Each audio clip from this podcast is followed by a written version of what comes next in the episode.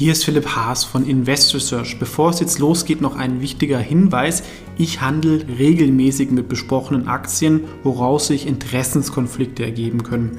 Auch wenn ich nach bestem Wissen und Gewissen recherchiere, könnte es natürlich Fehler geben. Deswegen natürlich auch immer selber recherchieren. Ich übernehme dafür keine Verantwortung. Und diese Informationen stellen natürlich auch keine Empfehlung dar. Man kann mit einzelnen Aktien auch Totalverluste erleiden. Das sollte man wissen. Jetzt viel Spaß beim Podcast.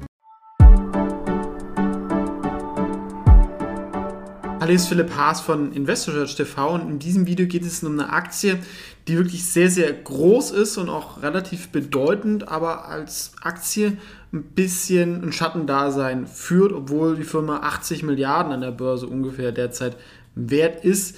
Es handelt sich um NetEase, das ist ein großer Internetkonzern, ich will nicht sagen aus der zweiten Reihe, aber es ist halt ein Level hinter Alibaba und Tencent. Und Tencent ist auch so ein bisschen der große Nemesis, wobei man auch mit denen Partnerschaften hat. Man kann es eigentlich so von der Relevanz mit Baidu vergleichen, aber Baidu ist immer viel bekannter, weil man früher noch so im Hinterkopf hatte die BAT-Aktien, also Baidu, Alibaba und Tencent.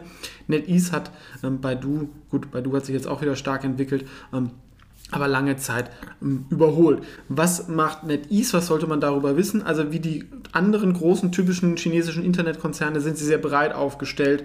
Ja, es gibt irgendwie Musik, Cloud, ja, aber die zwei wichtigsten Sachen sind ähm, Games. Ja, also die Firma ist durch Gaming groß geworden, ist der zweitgrößte Gaming-Konzern der Welt, ähm, da sie die Lizenzen von Activision für World of Warcraft und sowas in China haben.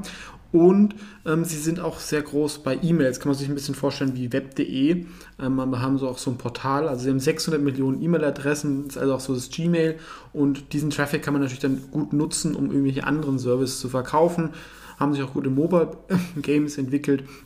Sind sehr stark auch ähm, im Cloud-Musik, also so ein Spotify-Angebot machen natürlich was mit AI. Und was auch wichtig ist und relevant ist das Thema Online-Bildung.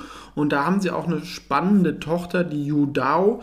Und die ist auch separat an der Börse, allerdings nicht auf Trade Republic handelbar, zum Beispiel auch nicht auf Lang und Schwarz. Ähm, wenn man Pupil will, wäre das sicherlich noch eine Alternative. Und was auch besonders ist bei NetEase, sie zahlen sogar eine Dividende. Also man hat hier einen Wachstums-Internetkonzern ähm, mit einer starken Bilanz und einer Dividende. Wir sehen hier so die zwei Bereiche Gaming und Education. Also bei Education ist sogar so Hardware dabei. Ähm, alles, was es in Deutschland nicht gibt. Auch ein weiteres Beispiel, das sie halt auch in der Bildung ähm, an uns massiv vorbeiziehen mit der Digitalisierung. Es gibt dann virtuelle Klassenzimmer.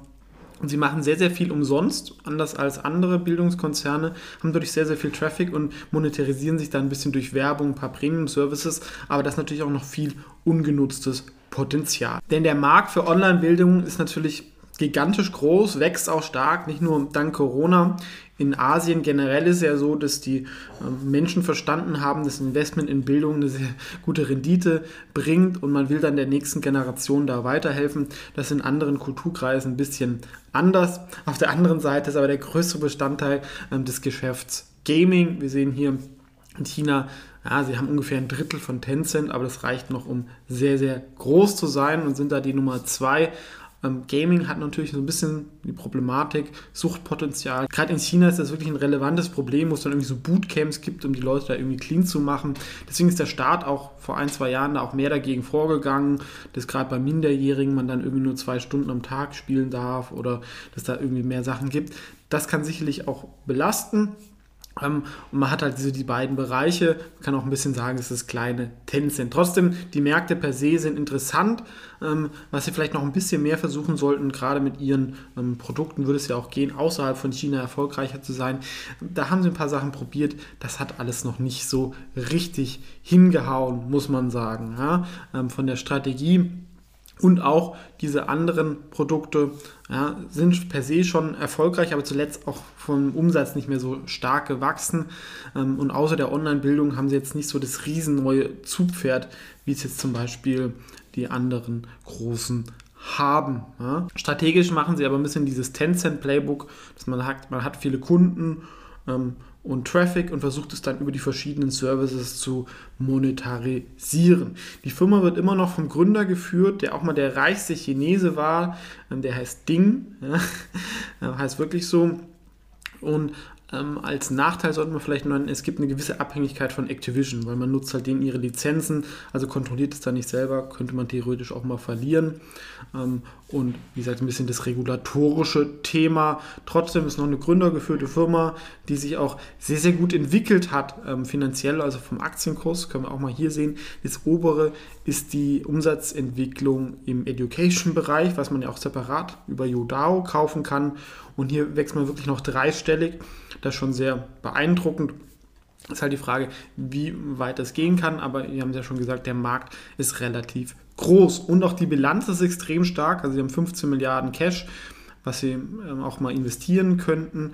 Ähm, sie zahlen die Dividende und wir sehen auch in den Umsatzzahlen unten, dass es wirklich eine krasse Wachstumsgeschichte war, die aber zuletzt auch ein bisschen Risse bekommen hat. Jetzt, das Gaming wieder angesagt war, hat sich auch wieder gut entwickelt. Das hat man natürlich auch dann am Aktienkurs gesehen. Der ist dann auch zwei, drei Jahre so seitwärts gelaufen, als das mit dem Umsatzproblematiker zuletzt sogar wieder ein bisschen heiß gelaufen und auf neuen All-Time-Highs.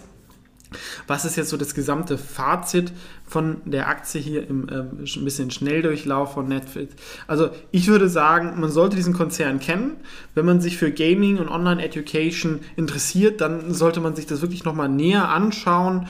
Ähm, für mich wäre es aktuell eine Qualitätsfirma, ne? wirklich eine 8,5, schon eine hohe Note, die fair bewertet ist. Ähm, nach dem fairen KGV ist zwar überbewertet, muss man ja sagen, man hat ja noch das Cash drin und diese Beteiligung Veränderungen, ähm, die oft dann nicht so erfasst werden.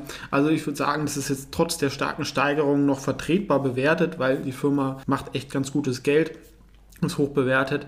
Ähm, ich fände zum Beispiel YouDAO für das Thema Online-Education auch ähm, sehr spannend, wäre auch eine Beobachtungsposition wert, weil man da halt ein Pure Play hat.